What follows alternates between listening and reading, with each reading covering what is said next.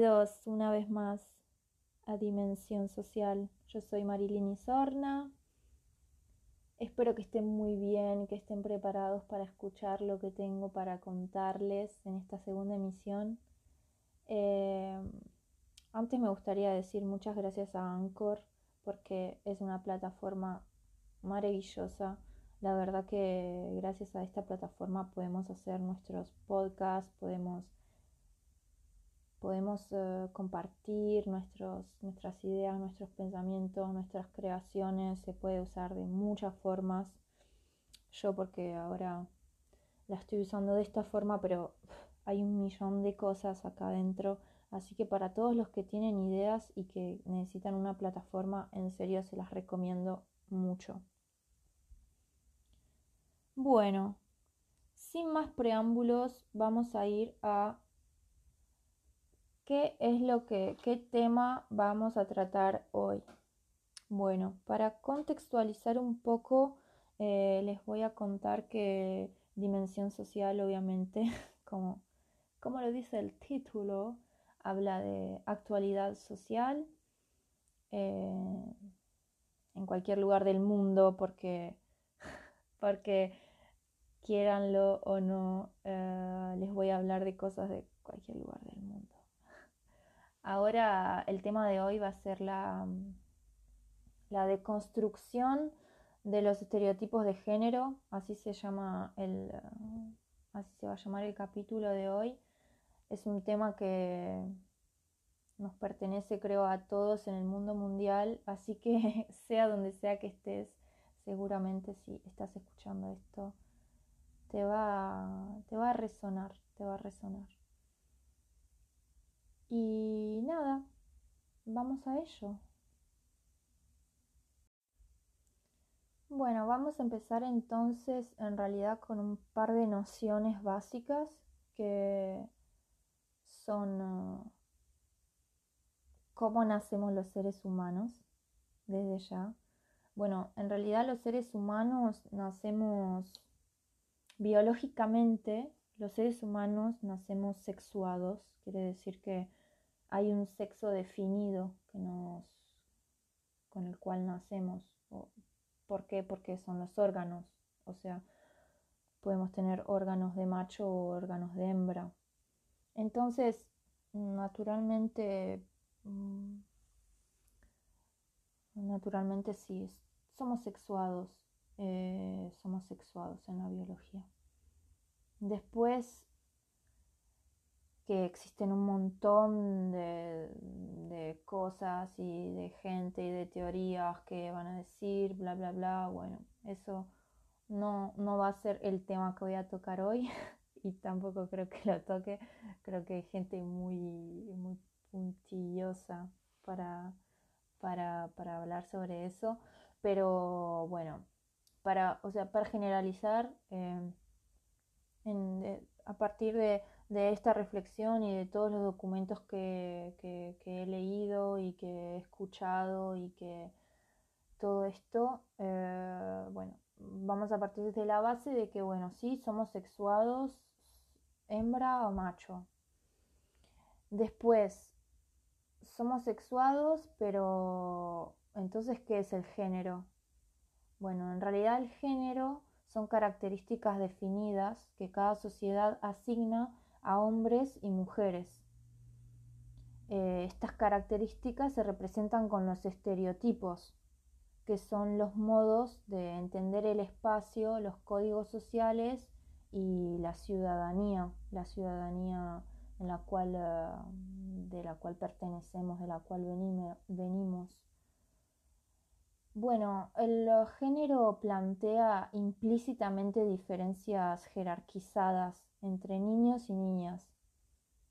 ¿Qué quiere decir jerarquizadas? Que, bueno, una jerarquía es una estructura que se establece en orden acreyente o, o, de subordinación, ¿no? Como puede ser ah, superioridad, inferioridad, anterior, posterior,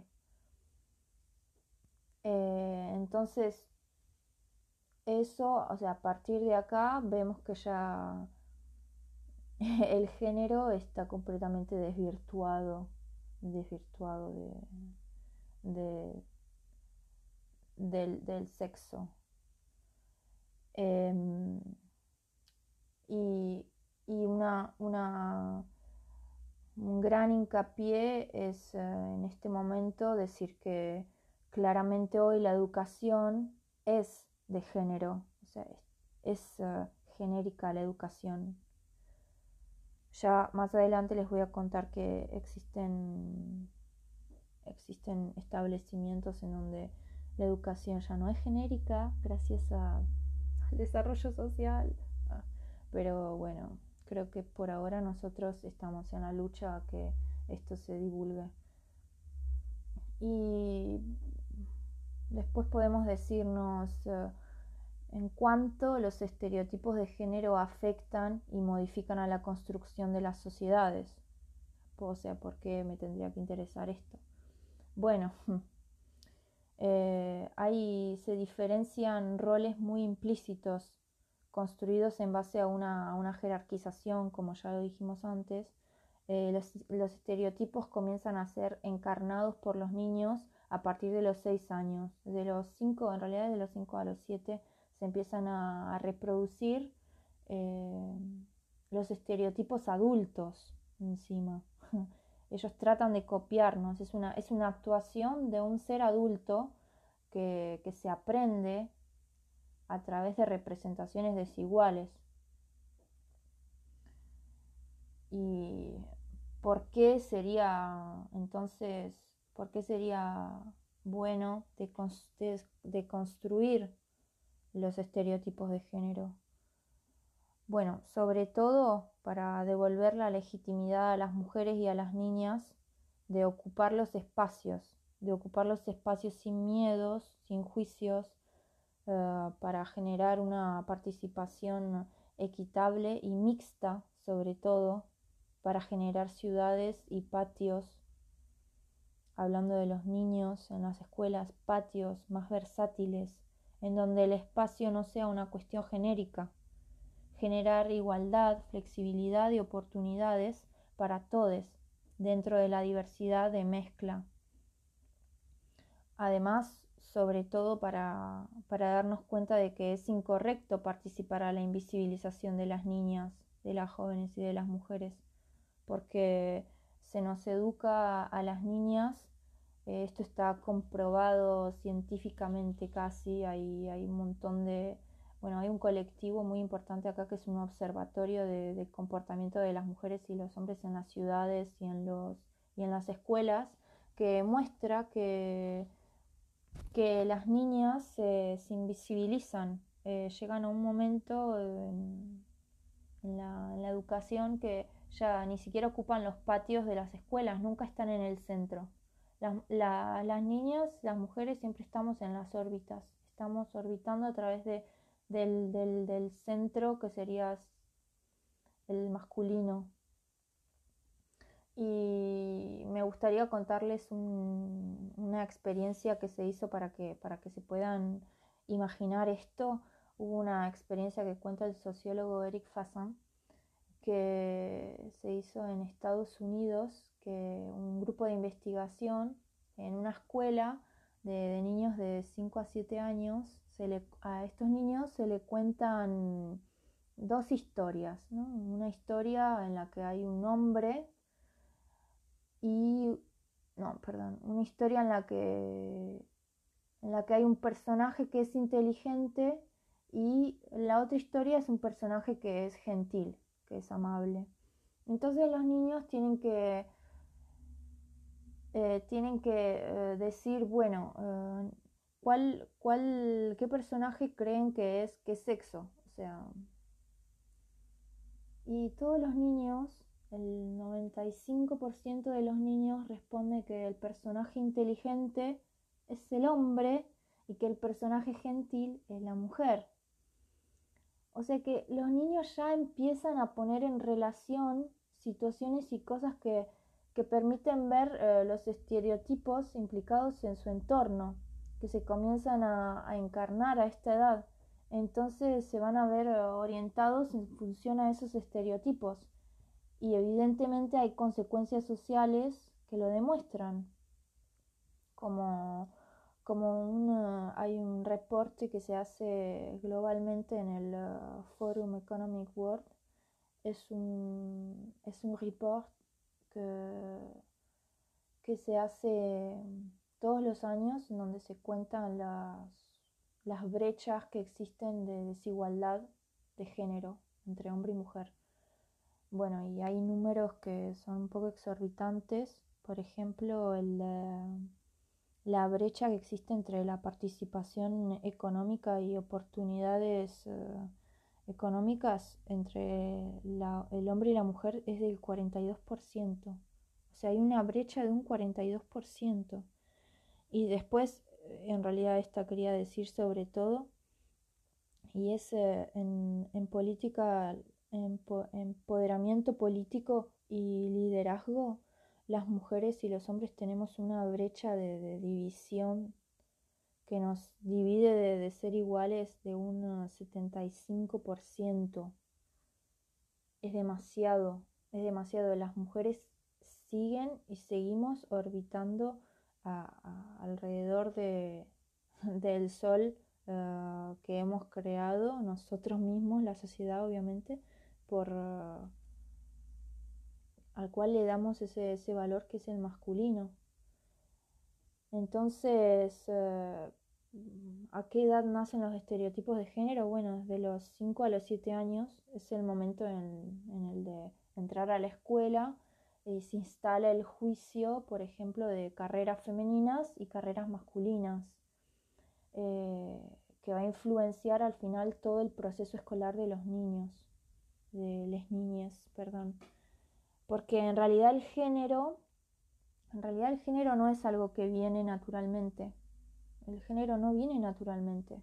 El género se aprende. El género son, como lo dije anteriormente, el género son características diferenciadas que cada sociedad asigna a los hombres y a las mujeres. Entonces el género se aprende, no, no se nace. En realidad se nace sexuado. Eso, ok, biológico. Eh, entonces, hay un trabajo, hay un trabajo social que está en acción para hacer que, que reconozcamos esta visión del mundo fundada por una representación eh, desigual al final, porque es, desigual entre, entre el masculino y el femenino. Eh, me gustaría citar a, Simone de Beauvoir acá porque ella es una, es una filósofa feminista eh, francesa que, que me ayudó mucho, me ayudó mucho eh, haber escuchado y haber leído sus libros. ella dice que en realidad hay que, bueno, ella se hace muchas preguntas, también intenta postular respuestas, pero focaliza en que eh, tenemos que, para, erradicar estos, estos estereotipos, en realidad lo que hay que hacer es preocuparse por el origen, preocuparse por de dónde viene esto, por qué le damos valor a ciertos aspectos biológicos dentro de la construcción social de los estereotipos, por ejemplo. Por, ¿Por qué le damos valor a eso? ¿Y por qué las diferencias biológicas tienen que ser más importantes que otras cosas. y eso es, eso es una pregunta que creo que nos puede matar el cerebro y, dejar reflexionando un montón. Porque, porque es así, o sea, ¿por qué las diferencias biológicas tienen más importancia que otras? Eso, eso es increíble, yo no sé cómo, cómo como sociedad llegamos a eso. Eh, bueno, Simón de Beauvoir dice, dice que esta es una construcción histórica, obviamente es una construcción social histórica, y, hace mucho hincapié en que, en que no es lo mismo ser que haberse convertido en, o sea, no es lo mismo ser que, que ser convertido. Al final lo que, lo que hacemos en, el proceso de desarrollo de, los de las niñas en las sociedades, los vamos convirtiendo, no los dejamos ser, los estamos convirtiendo con nuestras con, con todo nuestro nuestro background social y bueno después hay dice que hay un mito a erradicar que es eh, que este me encanta y es que el amor es la vocación suprema de una mujer y que, y que esto va a justificar su existencia. Ella hace mucho hincapié en que eh, los mitos en la sociedad son un obstáculo para el desarrollo de los humanos. Por ejemplo, esto lo vemos en, no sé, en todas las en todos los cuentos y las historias que nos hacen leer cuando somos, cuando somos pequeños, en los que hay un príncipe azul y nosotras estamos durmiendo como unas pelotudas. estamos durmiendo y prácticamente nos dan un beso y estamos durmiendo, no, no consentimos ni siquiera el, el acto de querer besar a alguien.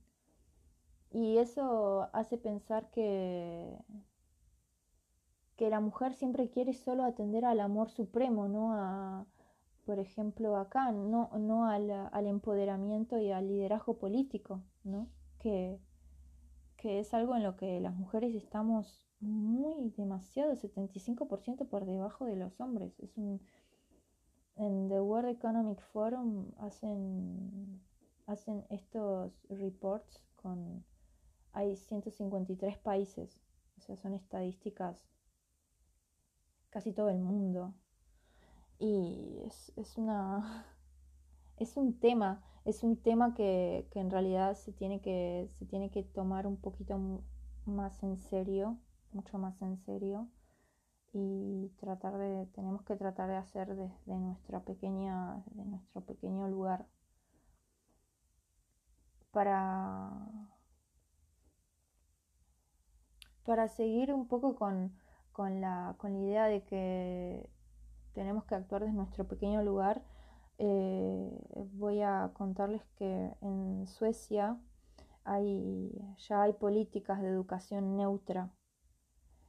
Por ejemplo, los cuentos son neutros, ponen, ponen cuentos en los que las familias son diversas, son, no son como una familia clásica, hay cuentos en los que hay muchas heroínas, ya no es solo a que hayan héroes, hay heroínas, hay, em, hay eh, especies diferentes que cuidan a especies diferentes, o sea, es todo, es, una política de, de, de igualdad, en realidad, más que neutra, es una política de igualdad en, Suecia tienen, tienen una brecha de desigualdad de un 2% simplemente. Son en serio que los países escandinavos están súper bien, uh, súper eh, adelantados con, el, con los sistemas sociales de, desigualdad. Y mm, Además, ellos explican, hay un, va a haber un artículo que les voy a dejar en el que, en el que te hacen pensar sobre por qué, por qué tenemos que ser tan crueles, por ejemplo, cuando los niños quieren jugar con muñecas y ocuparse de sus bebés. ¿Por qué tiene que existir la crueldad de, del grande en decir, no, eso no es un juego para vos? ¿Por qué tenemos que ¿por qué tenemos que, romperle el, entre comillas, de desconectar al niño de, su instinto, de su instinto paterno, de su instinto de, sensibilidad? O sea, ya eso es, ellos lo, hacen mucho hincapié en que en realidad es súper cruel y que viene de nosotros, o sea, viene de, de, viene del mal pensar nuestro y no en realidad de dejar ser al niño. ¿Por qué eso? ¿Por qué queremos cortar al niño de, su, de su verdadero instinto? Y también después hay algo muy lindo que dicen y es por qué, por qué tenemos que dividirnos así entre hombres y mujeres y si en realidad lo que, lo que va a hacer un, sociedades mejores son, es la amistad, es la importancia de poder compartir juntos sin que se empiece a sexualizar todo, porque al final después cuando, cuando las mujeres se dividen y se van mujeres con mujeres y hombres con hombres, o sea, ¿cuál es el problema de que las mujeres y los hombres siempre puedan jugar juntos? Que en realidad eso va a ser, eh, eso hace las, las, la fuerza de las sociedades. Eso, eso es demasiado importante es demasiado importante que se le vuelva a dar un lugar a, la amistad, que, se deje de, se elimine en cierta forma que ese morbo que, tenemos los grandes, que es algo que pertenece al, mundo de, al mundo de los adultos, ya no pertenece, no pertenece al mundo de los niños, es, es un es un completo reflejo, estamos reflejando muchas cosas del mundo adulto al, mundo de los niños, que encima pobrecitos ellos empiezan a actuar, ser adultos desde re temprana edad encima. Bueno, esto fue más o menos todo lo que les quería contar. Eh, les voy a dejar en la caja de descripción todos los artículos que, he leído para, hacer esta emisión, artículos, hay un par de programas de radio. Eh, bueno, eso. Están todos en francés, discúlpenme, y en inglés, pero los pueden ver um, hoy por hoy, pueden traducir todo, o sea, si están interesados van a poder traducir. Y bueno, por ejemplo, ah, me gustaría contar esto último, que es que en el 2015 la ONU eh, bueno, realizó una agenda con eh, una agenda 2000 que se llama Agenda 2030 en la que plantearon acuerdos de trabajo común guiados por 17 eh, objetivos de desarrollo sostenible. Y por ejemplo, uno de los, de los objetivos es garantizar una educación inclusiva, equitable y de calidad y erradicar eh, la desigualdad de género, o sea, llegar a cumplir la igualdad de género. Algo que es demasiado, es, es demasiado, ¿cómo decir? En 10 años obviamente no se va a poder hacer, pero para que hay instituciones que ya, en las que ya se sabe que hay, que er, hay que erradicar estas desigualdades que no nos permiten vivir, eh, vivir el espacio, vivir el espacio libremente. Eh, así que bueno, muchas gracias a todos por haber escuchado. Hoy estuvo más largo que previsto, pero no importa, en realidad tenía demasiada información, también por eso me tardé bastante en, hacer la emisión. Eh, muchas gracias a todos los que escucharon la primera emisión, que la compartieron y todo eso, me encanta, son lo más. Gracias a los que me preguntaron también qué onda, cuándo vas a hacer la próxima emisión. Bueno, acá está acá está y ya saben, si quieren actuar por esto, empiecen desde su pequeño lugar de desde su pequeño lugar. Y bueno, la, agenda, la ONU tiene, tiene esta, esta agenda y dentro de estos objetivos que hay, hay hay una aplicación que te permite ver qué acciones y qué objetivos se están llevando a cabo cerca de donde vos estás. Entonces, ya saben, si quieren actuar en realidad solo se tienen que poner en contacto con asociaciones o acciones que se estén haciendo cerca de ustedes para poder eh, hacer todo un mundo mejor. Les mando un abrazo muy fuerte. Eh, les quiero mucho. Felices fiestas, feliz año, feliz vida compartan si les gustó. Eh, y nos vemos. Bye bye.